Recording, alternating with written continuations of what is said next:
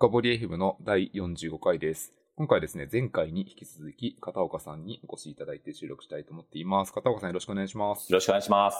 じゃあ、もう自己紹介は前回していただいたので、早速もうすぐに本題に入っちゃいます。で、本題に入る前にもう一度言っておくと、ポッドキャストはハッシュの深掘りでフィードバックを募集しておりますので、何かあればお願いします。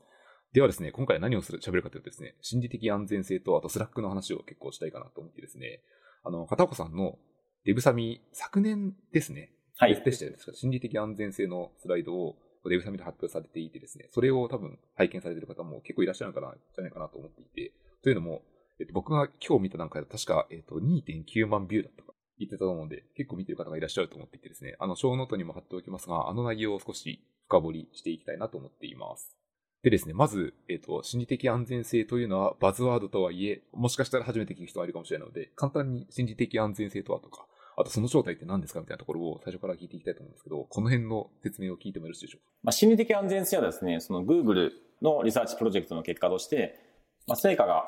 高いチームの要因っていうのをこう、突き止めた結果、まあ、一番重要な因子が心理的安全性であると。で、心理的安全性というのは何かっていうと、対人関係において、まあ、リスクある行動を取った時の結果に対する個人の認知の仕方。まあ、具体的には無知、無能、ネガティブ、まあ、邪魔だと思われる可能性のある行動をしても、まあ、このチームなら大丈夫だと信じられるかどうかを意味しているっていう話があるんですけれども、まあ、具体的にはそのエドモントソンと呼ばれるようなあの、まあ、研究者が1999年に発表した心理的安全性っていうところをベースにしていて、まあ結果それだよねっていうところを、まあ、あの再度確認したっていうのが Google の結論だったんですけれども私がここになぜ注目したかというと、まあ、心理的安全性っていうのが結構多くの現場で誤解されてあの理解される中で、まあ、社内でもですね 心理的安全性に対する誤解が多かったのでそれやめてくれよという整理もしたくてですねあの心理的安全性に関して実際の実態としてどういうふうに理解すればいいかっていうのをこうまとまって整理したっていうところがあるんですけども根本的には、まあ、ビジネスにおいて成功しようとすると失敗をする挑戦しないといけないと。その挑戦しようとするときに結局邪魔が入ったりとか 批判であったりとか反論であったりとか自分が挑戦しようとするときに本当は助けを求めないといけないのに、まあ、助けを求めずに、まあ、無理に一人で頑張ろうとし,、ま、してしまうとか、まあ、そういったその成功するための要素を阻害する要因ですね、まあ、邪魔であったりとか危険ですねそういうものが除去されている状態っていうのが心理的安全。なので、イメージとしては、サイコロジカルセーフティっていうのは、危険ではないっていう意味。つまり、イメージとして言うと、工事現場ですね。工事現場って危険っていう看板があると思うんですけど、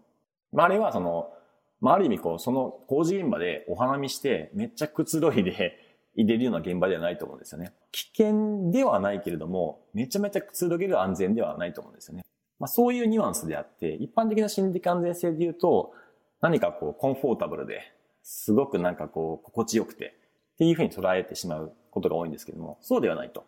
挑戦しようとするときに邪魔はないよっていう状態っていうのが、まず心理的安全性の根本的な理解ですね。今、あの、言葉で2個ほど気になったというか、あったところがあって、あの、エイミー・エドバントソンと書かれてる本で、確かチームが機能するというのことはどういうことかみたいな、めちゃくちゃ有名な本を書かれてる人の確か元々の話ですよね。そうですね。なんか確かあの、最近新しい本も出てきたので、今、積んどくしたのをたたまたま今思い出しました。名前を聞いて読まなきゃっていうのを。新しい本はより、より具体的な、解像度高く説明しているので、もしかしたらそっちの方がいいかもしれないですね。ああ、なるほど。今ちょっとググっちゃったんですけど、恐れのない組織ってやつですね。積んどくしようと完 完全に思い出してしまったので、読むことにします。いい本です。ありがとうございます。あとは、えっ、と、先ほど最初のところで誤解があったって言ってたのは、その心理的安全性イコール、ちょっとこうぬるま湯というか、ただ単なコンフォートゾーンであるってことの誤解だったってこと。まあ、よくあるのが、何か挑戦しようとしている人に対して、いや、そんなことをしてると、あ、絶対にこういうこと起きるよっていう批判をする。とか、批判的思考っていう形で、あの、批判をしたり、もっとこうした方がいいよっていう形で、異論とか横割りを挟んだ時に、いや、そんなこと言ったら、心理的安全性ないよ、みたいな 形で、批判とか横やりを否定してしまう文脈で心理的安全性が使われることがあるんですけども、そもそもそこが根本的な誤解で、その挑戦しようとするときに成功確率を高めようとすると、いや、別の観点でそのこうした方がいいよとか、いや、そういうふうに無謀にやってるとこういうリスクがあるから、絶対にそこは予防した方がいいよっていうような批判とか欲張りっていうのは、むしろ成功確率を高めるための協力的行動であり、そこは歓迎し、尊重されないといけない。っていうのが心理的安全性っていう意味では正しい行動なんですけども、それをむしろですね、いや、そんな、せっかくこっちがね、挑戦しようとしてるのに、なんでそんなこと言うんだっていうふうに 毛嫌いしてしまったりとか、邪魔者扱いしてしまうっていうのが、まあ、誤った、その、対処、対応なんですけども、その文脈で心理的安全性がこう使われてしまうと。まあ、まるでこの、それをですね、隠れミドであったりとか、それを正当化するために心理的安全性が使われてしまっていて、そうじゃないよっていうのを社内的にですね、あの、しっかりと論破するというか、理解してもらうために、まあ、あの心理的安全性を整理しようと思ったっていうのがきっかけでしたね。たくさんのマネージャーが今こう首を縦に振りまくってるんじゃないかなと思うんですけど、あの、上げ足取りというわけではないですけど、こうネガティブなことを言ったときに、いや、それ、それ心理的な安全性がない現場になっちゃうね、みたいな話で、こう、少し間違った使い方をしてしまって、本来はこう、ネガティブなことでも、健全に話をして、健全に議論できる状態というのは望ましい状態なわけですよね。そうです、そうです。よくあるのが、まあ、その、結局と言い方なんですね。その、そんなことしてると、もう絶対うまくいかないよみたいな形で、批判したりとかよくやり入れる人も、確かにその、言い方含めて、必ずしも望ましくない言い方をしているものが、まあ、場面があるんですね。まあ、そこが感情論に発展してしまって、まあ、あまりこう、建設的でない話し方になってしまって、そこの文脈で、心理的安全性っていう言葉が使われてしまうっていうのがあるんですけれども、本来的には、まあ、その、言い方とか感情論になったとしてもですね、やっぱりこう、事業を成功させていこうとすると、本当に困難な状況においてはですね、そんなこう、綺麗事とか、あるいはその、配慮ある言葉って言っていられない状況も本当にあると思うんですよね。もう喧嘩越しで、つばぜり合いのようにですね、議論していくっていう場面があると思うので、まあ、そこはですね、心理的安全性ではですね、あまり語られる範囲ではなくてですね、別にそこはアサーションですね、アサーティブなその主張をするっていうような場面とか、アサーティブっていう観点では重要ではあるんですけれども、心理的安全性っていう意味ではですね、むしろですね、どんなこう、言葉遣いであったりとか、配慮のな発言になったとしても、批判とか欲やりとか、異論とか反論っていうのは歓迎するべきだっていうのが根本的な考えではあるんですよね。その前提の共有認識を持つのはめちゃくちゃ大事なってのは死ぬほどわかるんですけど、その前提の共有認識をどうやって持ちます？いやー、ここは難しいです。難しいですけれども、あの、まずはその批判、反論っていうのを歓迎するっていうのをですね、常に常にその主張するっていうのが会社においてはあの大事だなというふうに思っていて、その上で言い方、配慮、相手に対して挑戦している行動は素晴らしいと。ただし、その行動を行っていると、こういうリスクがあるので、こういうふうに対応した方がいいっていう形で、ま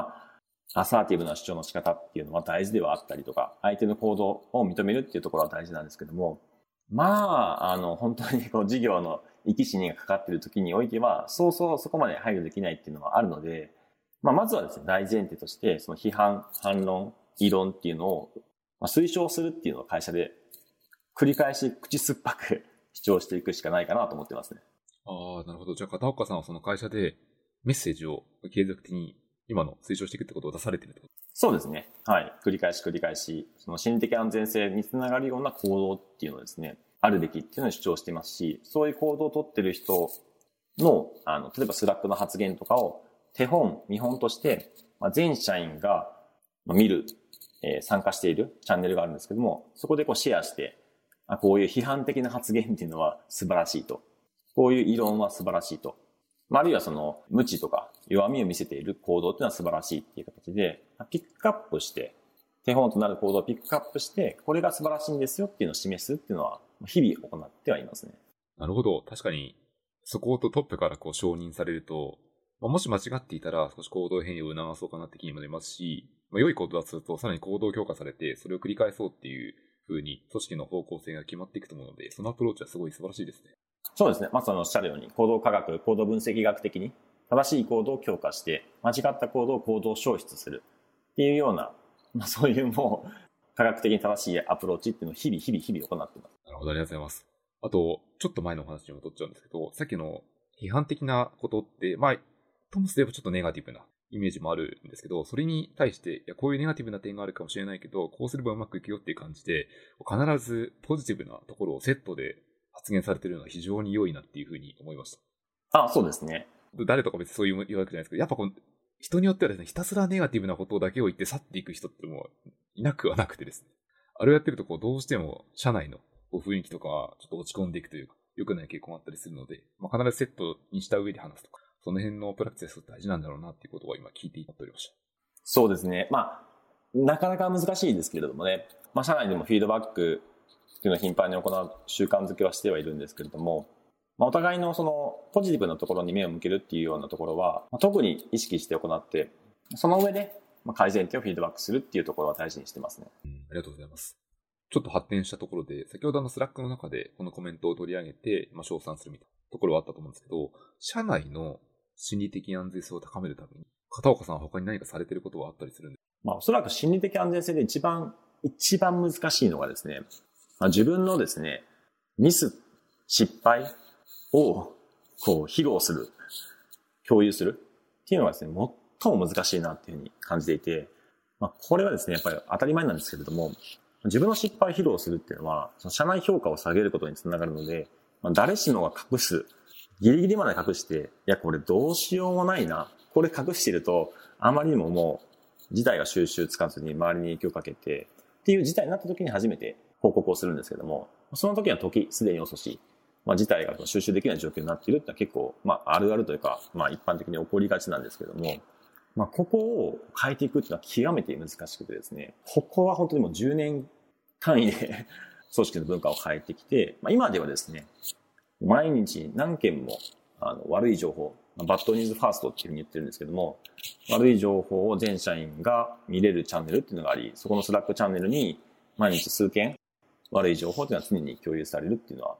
実施されてるんですけども、まあ、これを確立するのにはですね、本当に長い年月が必要になってきますね。今これ、めちゃくちゃ気になったと思うんですけど、どうやって確立していったんですか？まあ、いくつかあるんですけれども、まず大事なのが、コード科学的には悪い情報を共有することに対しては、めちゃくちゃ感謝を示すんですね。で、まあ、スラックチャンネルで必ず報告があった時に、必ず僕はすぐに、まずありがとうございますと。本当にありがとうございますと、心から感謝を示して、その報告行為に対して感謝を示すということを行ってますね。そうすることによって、じゃあ次回からも、その報告しても、まあ、少なくとも怒られないっていうような、その行動強化っていうのをまず行っています。まあ、もちろんその事態を悪化させたプロセスとか行動に対してはですね、反省すべき点、改善するべき点はあるんですけども、その事実を共有する行為に関しては、特に速やかにこう共有する。行為に関してはもう本当にありがとうっていう形で、まず感謝を示すっていうのを、本当に愚直に、愚直に10年以上やり続けて、まあ、います。で、もう一つがですね、行動消失ですね。一方で、この悪い情報を共有しない、報告しない。ずっと、まあ、隠し持っていて、で、まあ、いざもう本当に取り返しがつかない状況になって共有、報告した行為に関しては、隠蔽行為として認定して、会社における唯一の厳罰規定として、就業規則にも定めて、まあ、減給処分にするっていうふうに通知していて、絶対に許さないっていう、そういう強い意志を示して、こう、そういう行動を消失させるっていうふうにしてますね。なるほど。じゃああれですね、こう、結構夢見っていう会社を見ると、すごいこう性善説というか、めちゃめちゃいい会社だなと僕はイメージがあるんですけど、本当に悪いことをしてしまった場合には、ちゃんとこう罰せられるというか、何らかのペナルティがあるってことなんですそうですね。まあ、ここはですね、正確には性善説ではなくて性悪説なんですけども、結局人間が、なんですか、原始的に、原始的にですね、持っている能力、ものを考えたときに、まあ、赤ん坊とか赤ちゃんも含めてですね、誰もが持っているプリミティブな能力っていうのは何かっていうと、僕はですね、その、泣くっていう声だと思っています。赤ん坊はその、お腹にいる時から10ヶ月間、お母さんを悩ませながら、その愛着心を沸かせて、いざ親が生まれた時に、へその緒が繋がっている状態で泣く。そのへその緒が繋がってるので確実にその場にお母さんがいる。その状況で泣くっていうことによって、まあ、ヘルプミーっていう形で、助けを求めるっていう行為が、いわゆる泣くですね。まあ、誰もが持っているプリミティブな能力っていうのが助けを求める行為だと。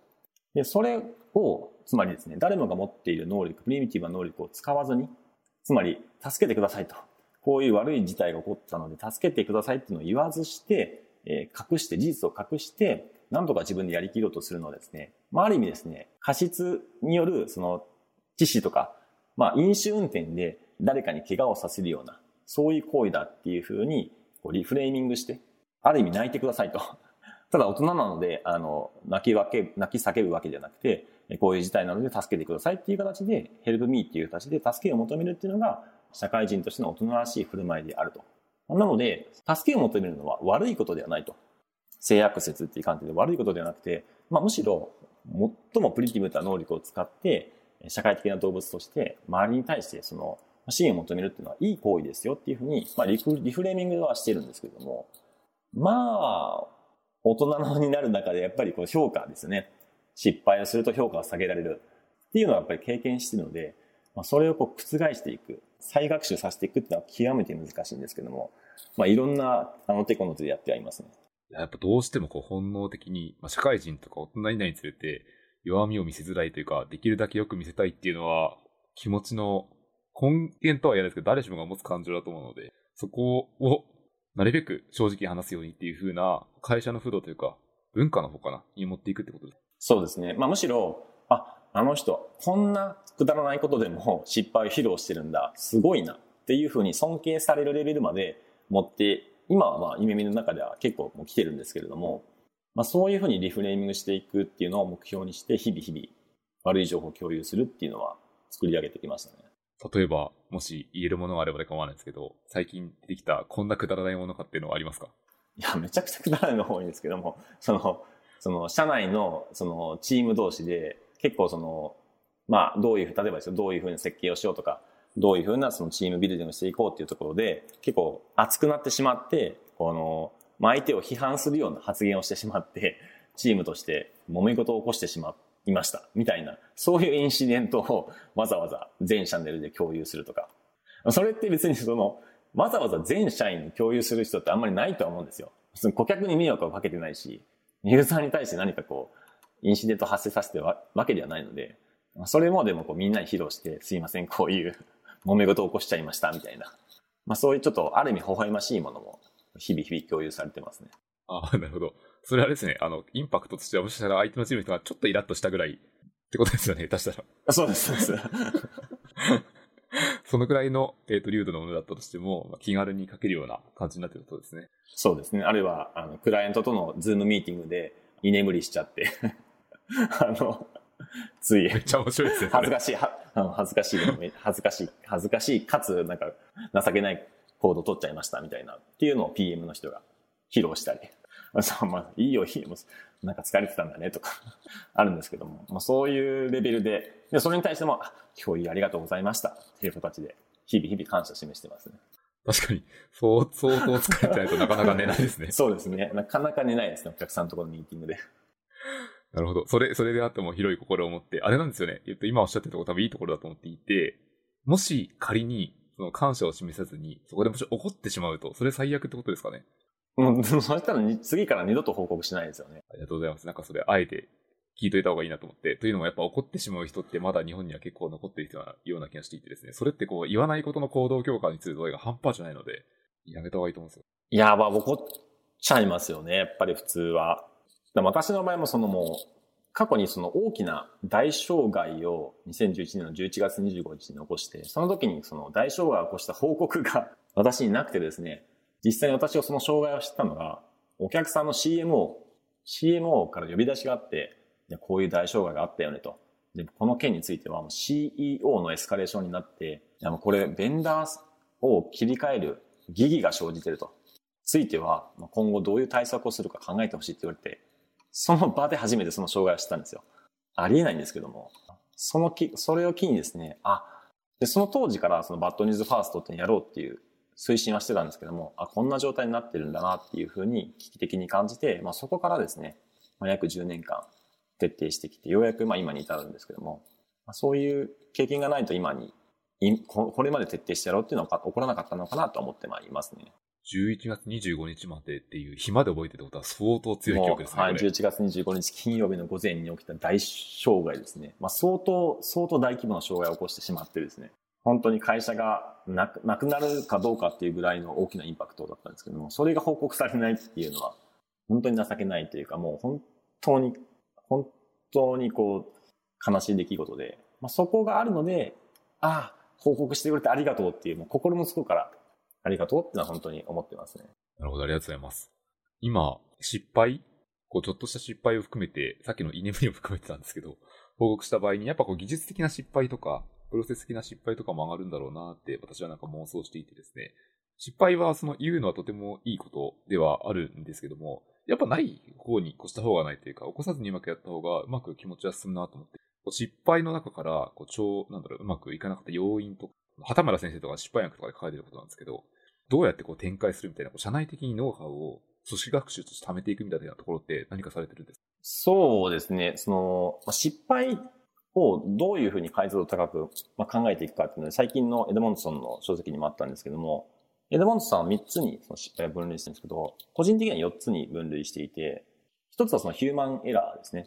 いわゆるこのオペレーションですね。人間っていうのはやっぱりそのミスしがちなので、そこに関しては回避からの失敗っていうふうに言われていて、まあトレーニングであったりとか、そのダブルチェックであったりとか、まあ故意な行為であればペナルティを設定して回避していくっていうのがあるんですけども、で、もう一つが、まあちょっと要因としては複雑な失敗っていうふうに言われていて、まあよくあるのはシステム的な障害ですね。いろんなこう、要因が重なってインシデントが発生して、事故につながっていくと。で、そこに関しては、あの、やはり、事後で検証していく、アポストモーティム的なアプローチで自己検証を行って、えー、なぜっていうのを分析しながら再発防止を行っていくっていうやり方ですね。で、その時点では、あの、悪い情報は、まあ、早く報告するっていうバッドニューズファーストを行っていく。で、隠蔽行為にはペナルティが発生するっていうやり方が大事ですね。で、一番重要なのが、その、まあ、いわゆるその実験ですね。新しいことをやっていく上では、仮説を立てながら検証していく必要があって、その時に、その、失敗というか、実際に仮説立ててもうまくいかなかった時に、その失敗っていうのが起きるんですけども、エドモンドさんは賢い失敗っていうふうに言っていて、僕的にはですね、その実験をした結果、まあ、その仮説に対してうまくいったとしても、うまくいかなかったとしても、結果が出たこと自体を喜ぶっていうのは大事だなというふうに思っていて、結局実験をいろいろしても、その結果がうまく出ないと。その仮説が正しいかどうかっていうのが分からない状態がずっと続くっていうのは次に進めないので、まあ、それをですね、早い段階で、やっぱりこの仮説は正しくなかったっ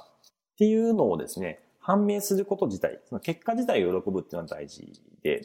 で、エドモントソンの本ではですね、その失敗パーティーとか、その失敗を表彰するみたいな形ですね。仮説を検証してうまくいかなかったっていうのをですね、それはそれで結果が出たという形で喜ぼうみたいな形で結果を喜ぶっていう文化づくりっていうのをなんか推奨してましたね。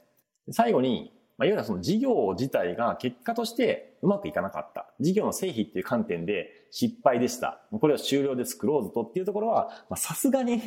喜ぶわけにはいかないんですよね。組織として一部は死滅してしまうわけなので、まあ、そこはですね、本当に喜べない、悲しむしかないんですけども、その上で、まあ、そこから得た学びですね、過程っ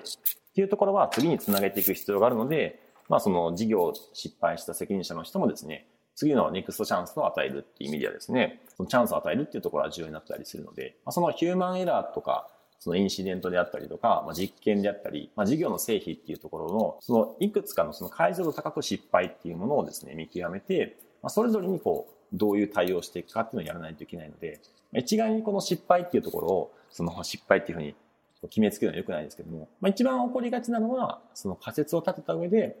うまくいかなかったっていうものを発見した時には結果を喜ぶ。なので、成功か失敗かっていうよりは、成功か未成功か、まだ成功はしていない。仮説は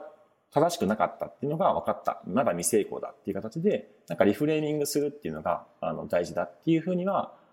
エドモントソンの書籍でもなんか述べられてましたね。なるほど、ありがとうございます。今ちょっと一点だけファクト的な確認なんですけども、今、えっと、片岡さんの説明の中で4つ目のところで事業の成否っていうところがあったと思うんですけど、これはあの、片岡さんが付け加えられた観点ですあ、そうですね。エドモントソンの方では3つの観点、3つの失敗というのを分類したんですけども、私の方はその事業での失敗、本当結果として失敗に終わっちゃいましたっていうところは、あの、どう取り取り扱ってあんまり述べられてなかったので、そこに関してちょっと言付け加えて研究した感じですね。なるほど。今おっしゃられた中で、エドモンドさんさんの3つ目の結果が分かったことに対する、その、表彰というか、そこを褒めたたえるっていうのはとても素晴らしいなと思っていて、というのも結構こう、ものによっては何かやったんだけど、途中で死滅しまってる、今度結果が出ずにぐたぐたしてるみたいなところもあったりしてですね、これはすごい良くない傾向だなと思っていてですね、個人的には思うところが結構あるやつですね。ありがとうございます。今、こう、心理的安全性の話から結構派生をしてきてですね、えっ、ー、と、一部でもスラックの使い方とか面白いところが出てたんですけど、スラックにこう失敗チャンネルがありますとあったりすると思っている中で、ちょっと少しだけ方向性をトピックを少し転換してですね、ゆめみさんってこうスラックの使い方が非常にうまい企業だなっていう印象を持っていてですね、例えば、この使い方はこう独創的ですとか、この辺はなんか面白いなとか、うまく使えてるなっていうポイントとかあったら、ぜひこう聞いておきたいと思うんですどういう使い方がありますかね？一応アピールしておくと、あの、スラックのマチュリティスコアっていうのがあってですね、その成熟度っていうのがあるんですけども、それが一応有償企業中、日本で一番なんですね、ゆめみが。で、これはいわゆるその、アクティビティいう観点で頻繁に、まあ、スラックを利用している。まあ、ある意味こう、暇な会社ちゃうんっていう話もあるんですけれども。スラックの人はですね、いやいや、片岡さんと、スラックの価値を最大限に活用している会社ですよっていう形でフォローしていただいたんですけども、まあ、量的な観点でかなり頻繁に使っているっていうのがあるんですけども、まあ、質的な観点でもスラックを活用していて、そのポイントはですね、いわゆるタイムズと呼ばれるような、個人ごとのあの分報チャンネルですね。個人ごとのチャンネル用意しているのがまずポイントですね。で、多くの会社は分報に関しては、業務分報みたいな形で、作業ログ的な形で、その個人の作業ログを、まあ、こう、つぶやくような形で運用してるんですけども、まあ、ゆめみの場合は真逆で、分報に関しては流してくれるなと。でもしどうしても流したいのであれば、タイムズってつぶやいて、で、スラックでスレッドでつなげる形で、周りに見えない形で、目立たない形で作業ログは書いてくれというふうにしていて、じゃあ何をその個人ごとのチャンネルでこう発言するかっていうと、否定的な感情とか、ネガティブな事実とかっていう自己開示をしていくっていうのをかなり推奨しているんですね。で、そうすることによって、あ、あの人今、さっきの会議で、なんか、すごくイライラしてたんだなとか、今日のプロジェクトによって、体調が悪いから、すごくこう、辛い状況とか、不安な気持ちがあるんだなとか、まあ、そういうのがですね、伝わってくる。まあ、いわゆるこう、オフィスにいて、同じ席とか島にいると、あ、なんかあの人体調悪そうだなとか、イライラしてるなってなんとなく伝わってくると思うんですけども、まあ、特にリモートワークの環境においてはそういうこう状況ってなかなか伝わってこない中で、まあ、そういうのをですね、周りが察するっていうよりは本人がその自分の状態というのを可視化していこうっていう、まあ、本人責任っていうふうに捉えて、こう発話し、発言していくっていうのを推奨していて、まあ、そうすることによって、その、まあ、いわゆる協調とか協力行動っていうのがこう誘発されていくので、まずその自分の否定的な感情、負の感情っていうのをこう積極的にアピールしていく行動が優れた行動っていうふうにやっているっていうのが、まず、スラックの使い方としてちょっと変わった使い方なんですけども、そういうふうにまずやってますね。なるほど。今話を聞いていて、一つ感想と一つ質問があって、感想的に言うと、おっしゃる通りの中で、分報の中で作業ログとかをコピペしてしまうと、あれ一瞬で全てが流れていってしまうんです。あの、僕もたまにあるんですけど、例えばコマンドの実行結果とか、あの辺を作業代わりに使ってしまうと、過去のつぶやきが追えなくなるぐらい一気に流れていくので、確かにこう、スレッドに隠蔽するっていう形になるんですよ。うん、それなんか良いアプローチだと思ったので、きっとなんかこう今聞いてる人で真似する人はもう増えるんじゃないかって気がします。か、まあそのプロジェクトごとのチャンネルを用意して、まあそこで、あの、周りの人に見せる意味ではプロジェクトごとにチャンネルに共有して、自分の中の作業メモであれば、それはみんなに見えない形で、こっそりと記録しておくっていうふうに使ってもらってますね。ありがとうございます。今のは感想の部分で、えっと、もう一個で質問があったっていうところに関して言うと、すると、えっと、その奮法に近いもののチャンネルは、えっと、社員数分あるってことで。あ、そうですね。全社員数分、ね、ってことは、えっと、それだけで200チャンネル以上あるはずで、これを見てるだけで結構時間を食ってしまうみたいな問題もあると思うんですけど、その辺はどうでしょうまあ、全部見てる人は、私とごく一部の社員の人だけで 普段は自分の身の回りの人のみの個人チャンネルに参加している。まあ、ある意味、その、ゆめみのスラックはツイッター化してるんですよ。ほぼツイッターと同じなんですね。なんか、匿名だから話せるような 否定的な感情とかを、面白いんですけど、ツイッターではさすがにこんななんかこう、プライベートな話とか、こんな否定的な発言すると良くないから、ゆめみの社内のスラックで発言しようみたいな人って結構多いんですよ。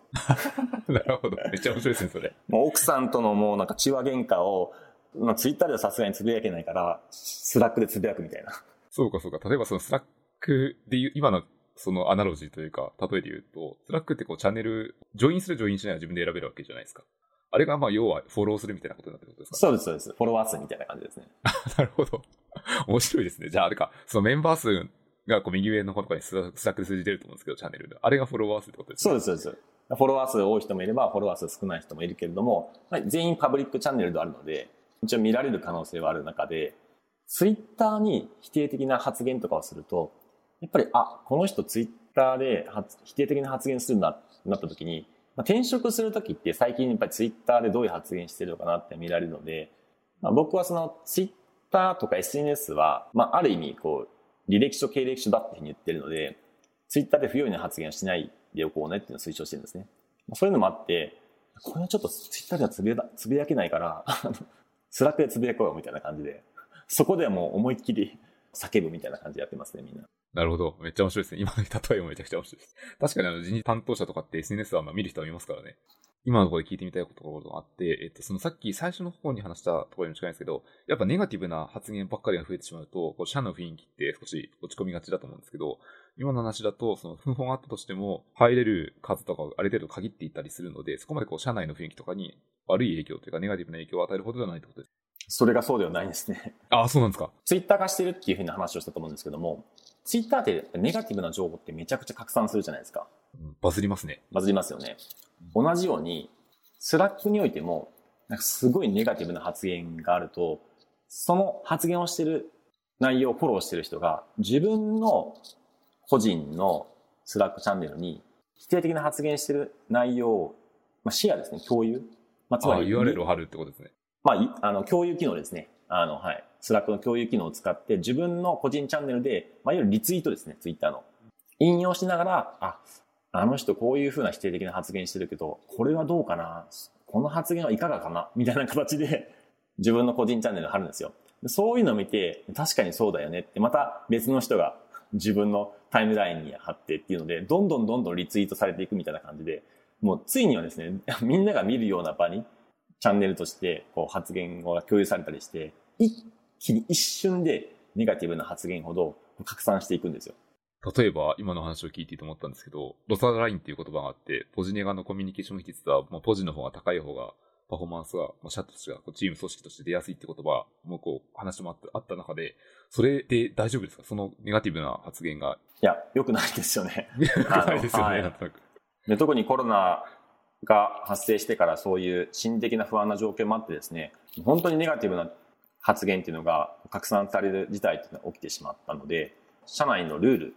コミュニケーションガイドラインをま作ってですね、めちゃくちゃ細かいんですけども、人の死に関する情報っていうのを共有すると生産性が下がってしまうっていうのがあるので、ウェルテル効果っていうのがあるんですけども、人の死に関するニュースっていうのは共有してはいけませんとか、あるいはその暴言ですね。暴言自体を、あの、測れた人、まあ生産性が下がるんですけども、それだけではなくて、その暴言を測れている、ある人が誰かに暴言を吐いてるっていうのを見た人、聞いた人の生産性も下がるっていうのがあるので、その、もう言葉自体ですね。言葉自体は悪であると。っていうので、暴言に関しては、えー、吐いてはいけませんとか、そういうもうめちゃくちゃ細かい一つ一つのコミュニケーションガイドラインを決めて、そのスラックにおけるそのネガティブな情報が拡散しないようにっていうのは結構配慮してやりましたね。これは、えっと、ゆめみの人は全員見れるような、こう、社内のドキュメントがまとめられていて、きっとそれを皆さん参照しながらコミュニケーションをしていくっていうふうに今変えられてるってことですそうですね。はい。やってますし、あとはです、例えば、主語が大きい否定語は禁じられはしないんですけども、それってどうなのっていうのを示唆される。例えば、まあ、非エンジニアの人は、例えば論理的思考能力がないとか、極端ですけども、主語が大きい否定語。まあおそらく何かそういうのをこう言いたい時っていうのは何か強い主張があって、なんかこうやりたいと思うんですけども、まあ、結局それっていうのは絶対に誰かを傷つけることになって、論理的矛盾も含むので、まあ、絶対的にこう意味がある発言にはならないので、主語が大きい否定語はやめるとは言わないんですけども、必ず示唆を受ける。それってどうなのっていうのは絶対にこう、まあ、突っ込みますよっていうふうなガイドラインとかも決めたりはしてます、ね。なるほど。今そのガイドラインとかを決めていって、そのコミュニケーションルールがある程度決まって変わっていく時かもしれないですけど、今、その決めた後の今の今の状況ってのはどんな感じなんですか？まあ、あの、それを決めて、まあ、1年以上経つので、あまりそういった発言っていうのはなくてですね、かなり積極的な、あるいは肯定的な発言っていうのは多くはなってはいますね。ただそもそもの前提として、そこまでその、スラックがツイッター化していて、いろんな情報が拡散するっていう風な、そのコミュニケーションが生まれているっていうものが、まあ、多くの会社でそんなにはないのかなと思ってるんですけども、我々の場合はそ、そこが起きて、そのネガティブな要因っていうのがこう、表だったりはしたんですけども、まあ、ポジティブな面で言うと、例えばいい行動があると、社員全員がすぐに知ることになるとか、あるプロジェクトですごい顧客から評価があると、それが一瞬で社内の人に目に留まることになるとか、まあ、あるいはこう、視座が高い発言があると、全員、全社員がこう、なんか自然的に拡散されていって、あの人すごいいい発言しているっていうふうに、全員が目に留まるみたいなことは、もともと起きていて、ただ一方でネガティブな発言っていうのはより拡散されやすいので、そこをどう対処しようかっていうのが結構1年ぐらい前に起きたことでしたね。で、その今はもうその問題というのはほぼ起き起きてはいないですけど。ああ、なるほど。じゃあ、その個人のチャンネルには、その、もちろん肯定的な発言も書いてもよくて、どちらも書いてもいいっていうことになってるってことですね。あ、もちろんもちろんそうです。はい。今の言葉で言うと、結構感情にまつわるところに書ける、を書くチャンネルって感じそ、いくつかあの、5項目ぐらいあって、まあ、心理的安全性を確保するために、わからないこと、自分はこういうことわからないとか知らないっていうことを無知無能をこうつぶやいていく。あるいはこう学びをアウトプットしていく。あるいは否定的な感情を発言していくとか。あるいは会社批判を行うとか。まあそういくつかの項目があるんですけども、必ずしもですね、否定的な感情だけではない、こう学びとか、そういうものもですね、積極的にアウトプットするっていうのは推奨してますね。なるほど、ありがとうございます。多分今それを聞いて、いろんな人が安心したかもしれないですね。今、これネガティブな感情だけだったらどうしようっていうそうですね、もう暗くなっちゃいますね。そうそうそう。はい、そんなことはないんだろうなと思って。もちろんもちろん、もちろんそうです。あの、雑談とか、くだらない話もよくされてますね。くだらない方もなんかバズる時がありますからね。そうですね。はい、ありがとうございます。じゃあですね、これでまた40分近くすでに喋ってるの早いですね。もうすごい、もう2時間近く喋ることになってしまうので、このくらいで後半のエピソードも終わりにしたいと思ってます。あの、最後にですね、また今回のエピソードににおいても、片岡さんから何かこう、リスナーの方に伝えたいこととか何か言っておきたいことございますか？まあ、夢見自体をですね、サンドボックスっていう形で、世の中にですね、の実験場としてやっていきたいなというふうに思いがあるんですけども、まあ、仮にですね、外部の夢見の社外の方でもですね、アウトサイドコラボレーターっていう権限で、まあ、ある意味こう、かなりの大きな権限を持って、耳の組織を変えられるっていう活動をこれからやっていこうというふうに思っていてですね、まあ、ある意味こう OSS のように会社をみんなで作っていこう。それはもう外部の人もですね、参加できるようにっていうふうに考えているので、前回はイメミのなんか情報共有とか、そのいろんな形で知見を共有したいというお話だったんですけども、なんかもしこのイメミの組織づくりに興味がある方がいれば、その組織を作ること自体にもですね、ぜひ関わっていただきたいなというふうに思っているので、アウトサイドコラボラーターとして何か関わっていただける方がいればですね、ぜひお声掛けいただければなと思っております。ありがとうございます。それも連絡先は前回と一緒で。はい。ツイッターのアットマーク、レイカタとかに、はい、お声掛けいただければなと思いますね。それめちゃくちゃ面白い制度ですね。そうですね。一部の人は、あの、いくつかいるんですけども、何人かの方アウトサイトコラボレーターいるんですけども、積極的にオープンソースのようにですね、公開していきたいなと思ってます。